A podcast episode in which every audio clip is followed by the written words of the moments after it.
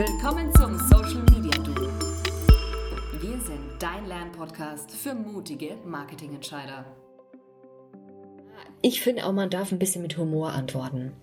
Unbedingt. Ähm, mir fällt da immer die BVG ein. Ich weiß nicht, ob du da mal up to date bist. Ich habe mir die Kommentare immer mal wieder durchgeguckt und die Berliner Schnauze ist sehr bekannt äh, dafür, dass sie äh, sehr kecke, freche äh, Antworten immer am Start haben und ich bin ganz großer Freund davon, muss ich gestehen, äh, von den ähm, ja, tollen Antworten, die sie teilweise zu sehr unverschämten äh, Usern sich überlegen.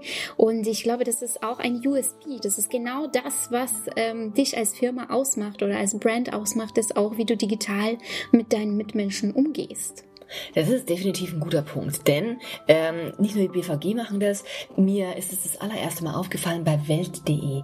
Da hatten die tatsächlich jemanden im Community Management sitzen, der auch sehr, sehr keck, wie du eben gerade sagst, äh, und vor allem auch sehr, sehr humorig geantwortet hat. Vor allem, wenn man es damit so Trollen zu tun hat, die einem eigentlich alles ständig runterreden wollen und alles ständig auch ja irgendwie schlecht reden wollen. Ähm, da finde ich, hat es immer ganz gut geklappt. Also ja, leider gibt's Hater überall. Also ja, nicht ja. nur bei großen Brands, sondern auch bei Influencern und so weiter und kleine Firmen natürlich auch. Es gibt Hater, es gibt aber auch Leute, die vielleicht einfach nur unzufrieden sind. Es sind vielleicht Kunden, die nicht happy sind mit ihrer Ware.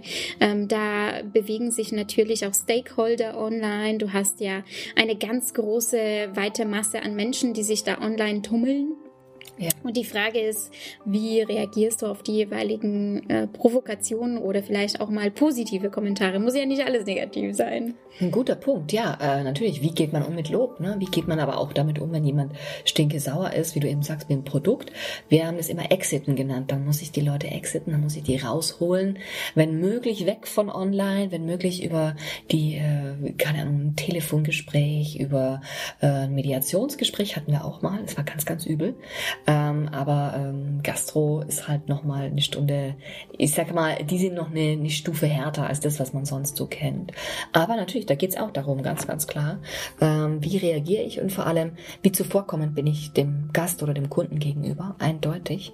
Ähm, aber ich muss auch sagen, was mich immer sehr beeindruckt hat, ist das, was in den Verträgen drinnen steht.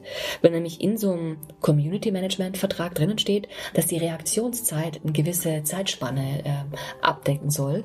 Und ähm, dass die Reaktionen dann teilweise mit dem Kunden gegengecheckt werden müssen in der Zeit oder eben auch nicht. Ja, also mhm. das ist schon äh, etwas, was mir aufgefallen ist, was ich sehr, sehr beeindruckend finde. Da gibt es ja Reaktionszeiten, die sagen, ja, binnen einer Stunde müssen wir geantwortet haben. Und es gibt aber auch Reaktionszeiten, die sagen so, ja, guck mal alle vier, sechs Stunden rein.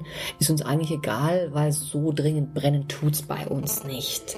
Da hast ja. du ja noch ein Beispiel, glaube ich. Äh. Ja, ich würde gerne gleich auf die Reaktion Reaktionszeiten noch tiefer einsteigen, eingehen, ähm, weil das ist ein Thema, das ähm, sehr spannend ist jetzt auch für den normalen User, der vielleicht keinen Community Manager hat, damit wir ähm, euch auch ein paar Tipps mitgeben können, ja, also kleine Do's and Don'ts äh, für euch da zu Hause.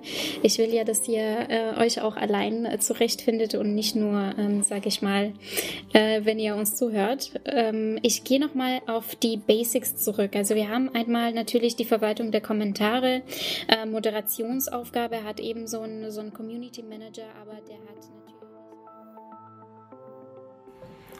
Community Management ist ein wunderbares und zugleich komplexes Thema. Daher habe ich mit Denisa noch viele, viele Minuten darüber gesprochen. Wenn du jetzt den gesamten Podcast hören möchtest, dann besuch uns auf socialmediadu.de alles zusammengeschrieben. Dort bekommst du dann alle unsere Episoden zum Download. Wenn du schnell bist, sogar noch als Bundle zum Vorteilspreis.